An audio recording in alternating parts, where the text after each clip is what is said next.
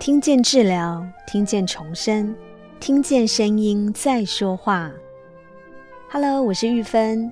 今天你过得好吗？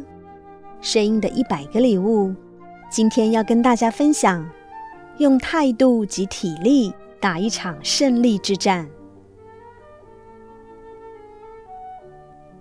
态度决定命运，信念决定成败。这句话，最近我在一个朋友身上深深的得到验证。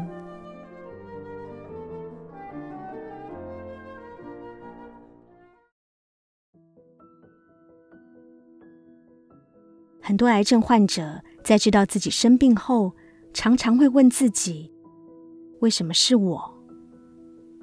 现年六十岁的淑华姐，在两年前罹患乳癌时，也这么问过自己。大部分的病友是因为身体出现异常，到医院检查后确认。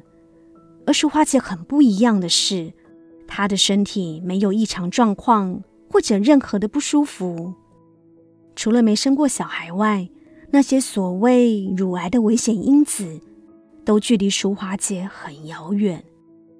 但是老天却跟她开了这么一个玩笑，不但罹患乳癌。还是乳癌中的大魔王——三阴性乳癌。在经过一年多的治疗，现在的她已经恢复正常生活了。淑华姐是我在健身房里认识的朋友，也是我看过最体贴、最会照顾人、人缘非常好的一个姐姐。两年前，在乳房摄影巡回车做了一个例行的检查。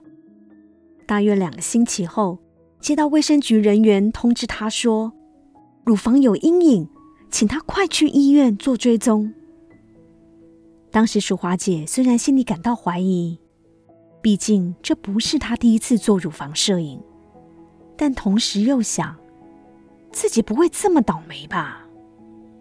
之后卫生局人员又接二连三来电，请她务必去医院确认。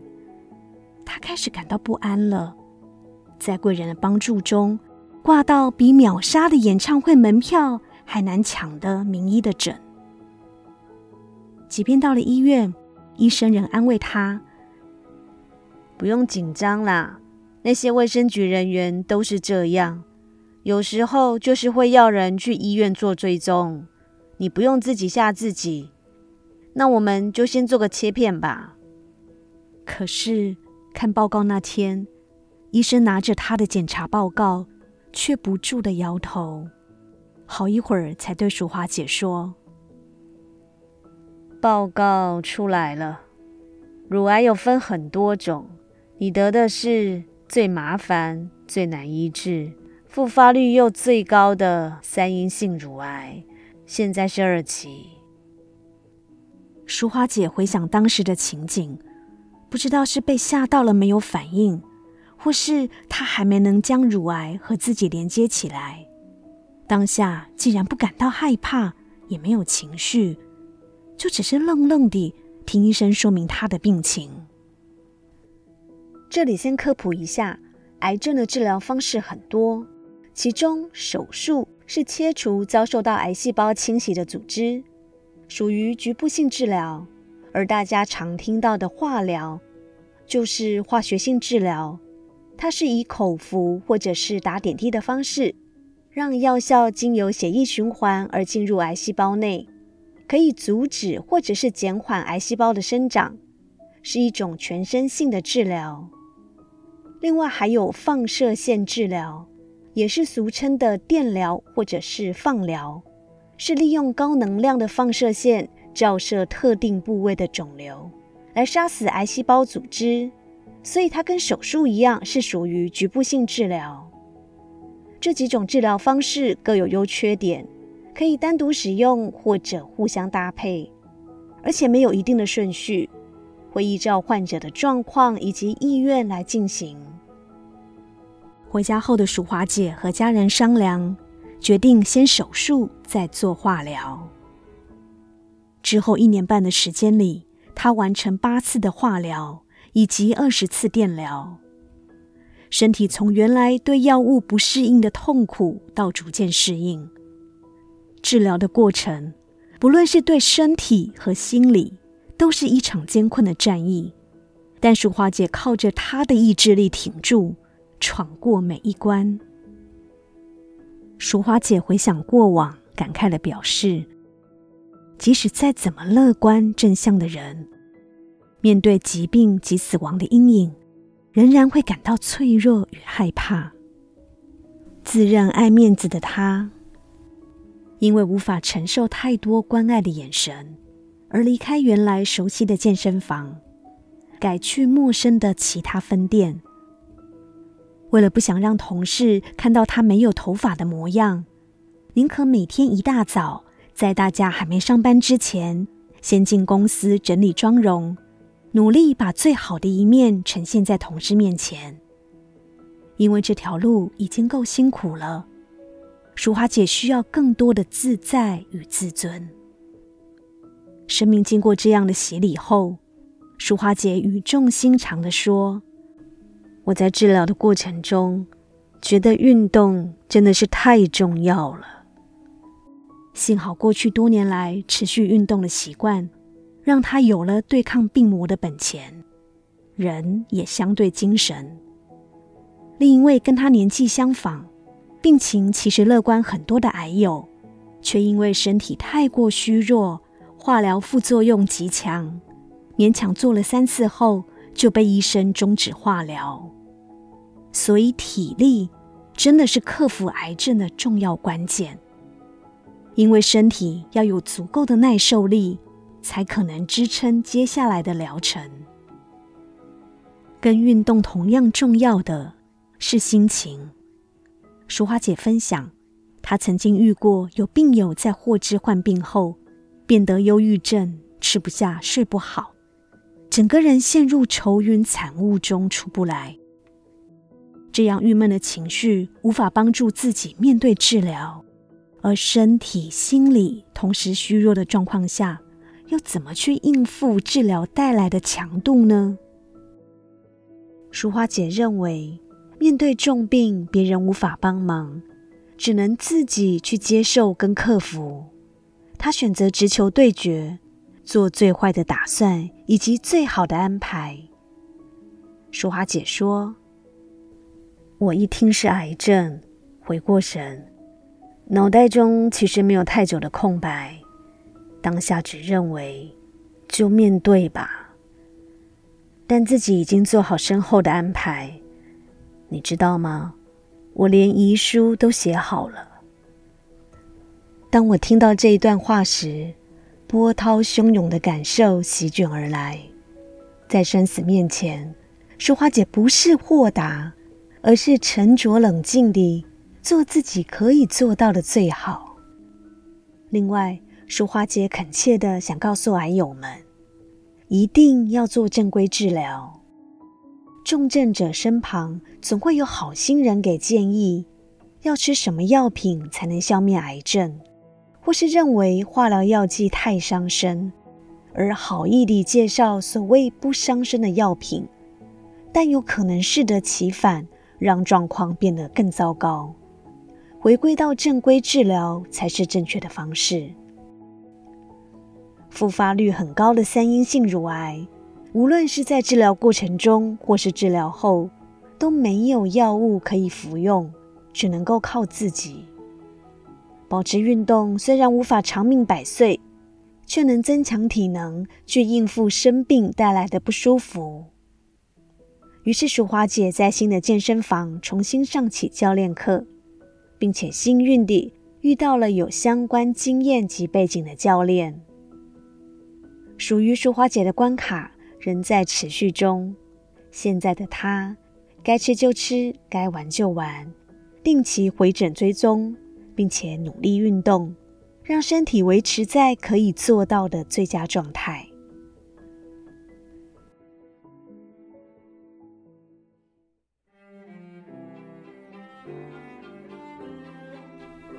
明天的事，没有人知道会如何，但是我们每一个人。都可以把今天过得精彩充实，把握当下，就是对生命最大的敬意。深深祝福淑华姐闯关成功。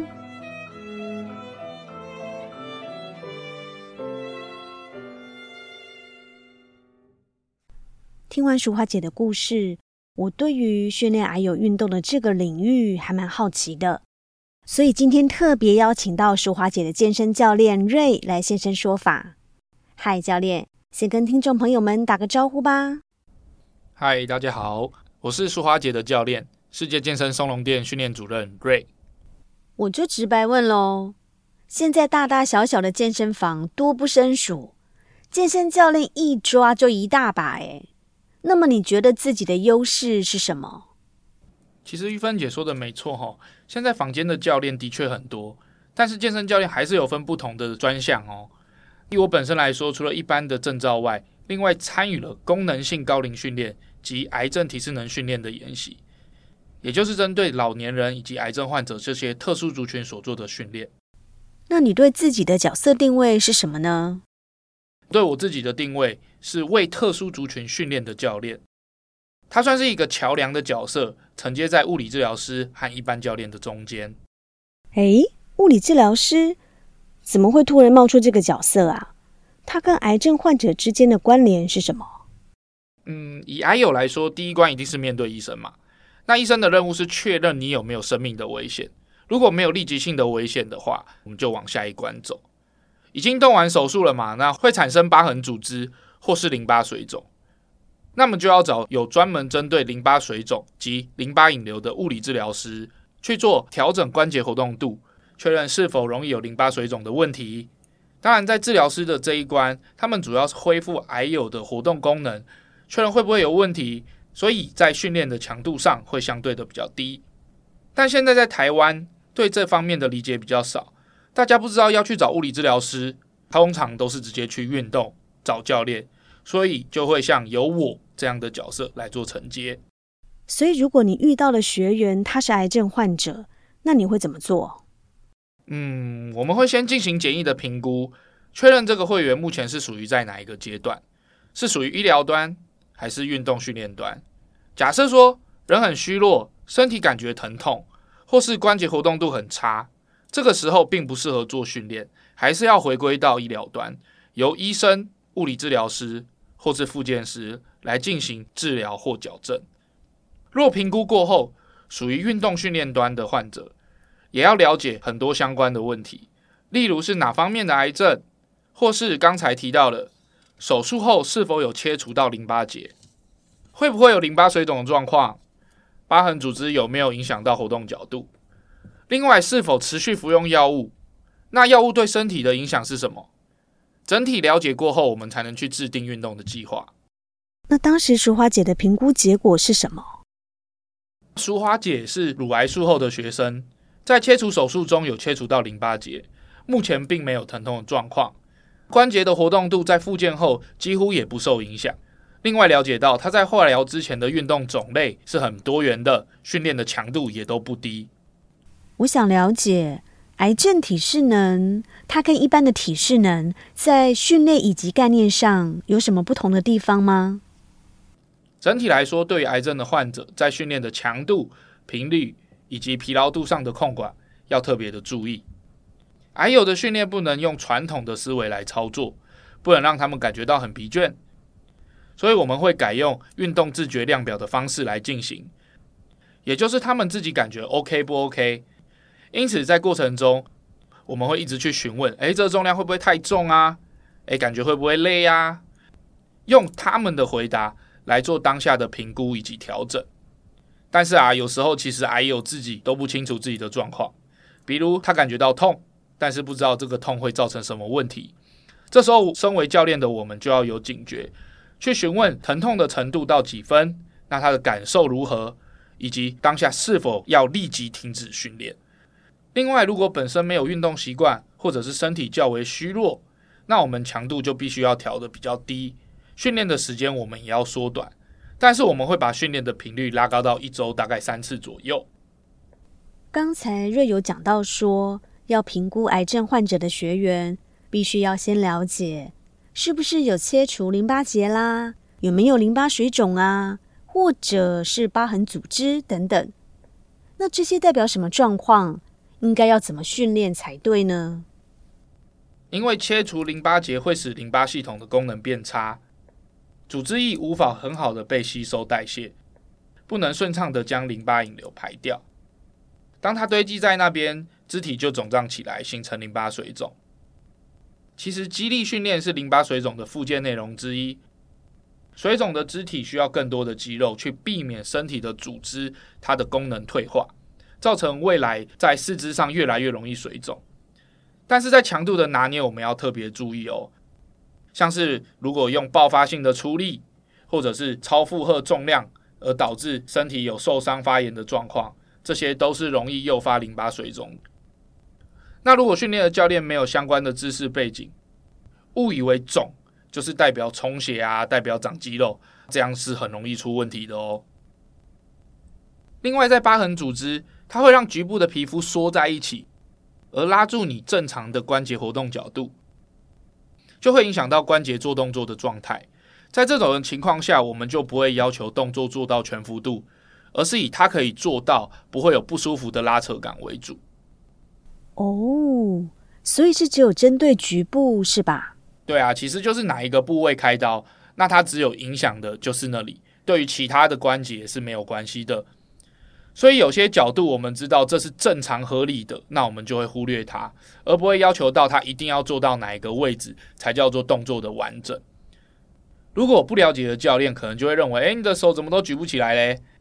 那其实是因为动作做到这个角度的时候，关节就被皮肤绷住了，是因为皮肤拉扯关节。而使动作没办法做完整。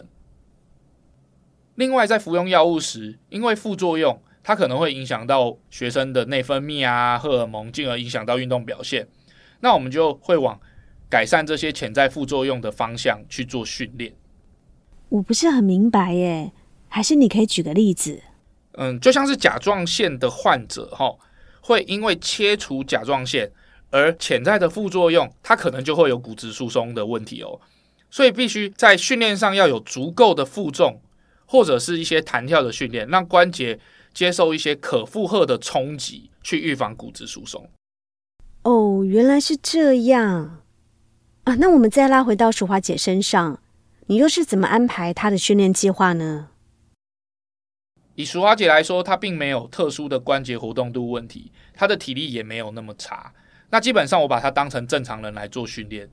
但是在手臂的训练部分会比较小心谨慎，因为乳房切除手术只会影响到胸和手臂。淑华姐切除的是右边部分的乳房，所以只有右边的手有状况。但因为两边的关节活动度经由复健后并没有太大的差异，因此我还是一起做训练。只要注意上肢部分的强度，只要是上肢的训练，我的强度就不会做得太强，重量不会做得太重。做完后，他的反应顶多是喘。基本上不会带姐做太多的上肢的训练，像是胸推啊、肩推。那淑华姐的下肢强度是不是也不可以太强啊？姐的下肢她就是正常的腿，用一般人的训练方式就可以了。所以我在加强腿部的训练，就是在心肺啊、在跑的动作上去做加强。那现在很常遇到的状况，其实是有些教练他不清楚学生身体到底有什么问题。所以都带学生做很低强度的训练，因为这样子其实最安全嘛。但以本质上来说，这就不是训练啦，因为强度真的太低太简单了。那应该是你没事的地方，我把你当正常人看待去做训练；你容易有问题的地方，那我小心一点带你做训练。这样对学生来说，他才可以获得应有的训练，而达到运动让他变得更健康的目的。我们以结果论来说，你看到淑华姐在训练后有什么样的进步？嗯，淑华姐在体能的方面哦，其实过去一直都表现很好，但在治疗后影响得到她的体力，也让她对重量有所恐惧。那我们当然就是用鼓励的方式啊，说服她突破，然后尝试。在这半年中的训练，淑华姐克服对身体生病的自我限制，在重量上也突破了，像是臀推原本是。徒手负重啊，没有重量的，那到现在是可以负重四十公斤。我相信以淑华姐积极的个性，之后她一定能恢复到过去的训练强度，那甚至更好。我也相信哦，因为淑华姐有不服输的个性啊。我现在要来一个灵魂大拷问了，你身为特殊族群训练的教练，除了刚才说的那一些专业领域外，有没有什么地方它不是属于技术层面，可是相对的重要，是需要多注意的环节呢？那我们是教练哦，除了教会大家怎么安全啊、健康、有效的运动外，也要照顾到学生的心理健康，这是运动心理学的范畴。那也就是把他们当成一般人来做看待，不要一直去提醒他们说：“诶，你就是个癌症患者。”这一件事，在过程中给予他们鼓励，并给予信心。如果训练恢复的状况都是很好的，那我们可以往一般人的训练强度迈进。比方对淑华姐来说好了，那她的训练强度不能太强，她也不能做太多。这些东西其实我自己心里清楚就好，我没有必要去明讲。又或者姐的身体状况其实是很像正常人的，你就不用一直去确认一些很细微的点，去一直问他，哎，你有没有哪里不舒服？哎，你的手有没有很肿？那这些太多小心翼翼的关注，哈，反而是一直在提醒他，你其实就是个癌症患者。对耶，这点很重要。在帮助别人时，也必须要顾及到对方的感受，才不会失去原有的美意嘛。那么最后。瑞有没有什么话想要跟听众朋友分享的？其实现在不论什么样的疾病问题，运动都能达到一定程度的增进健康。特殊族群的朋友啊，如果想要运动的话，那也一定要去找到有对应专业的教练去协助自己的训练，这样会是比较安全的。最后，也希望所有的听众能慢慢分辨自己是属于哪一个状态。那我们是要找医生，是找治疗师，还是教练？最后去打造一个属于自己的健康防护网。没错，瑞说的真好。希望每个人都可以健健康康、平安，肯定是最大的福气。今天挖到很多宝，长知识也长见识。非常谢谢瑞今天接受我的访问。好哦，谢谢玉芬姐。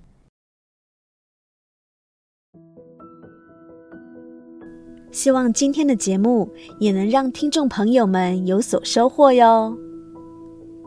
我是玉芬，我把声音当作礼物送给你。我们是一群热爱分享声音能量的伙伴，每周三及周日用一些些时间送上不同的声音礼物，传递知识和力量。如果您喜欢我们分享的内容，欢迎您订阅我们的 Podcast。给我们五星评分，也邀请您在 Apple Podcast 留言分享您的收获或感动，这将是给我们持续制造礼物的动力。谢谢您，我们下次再见。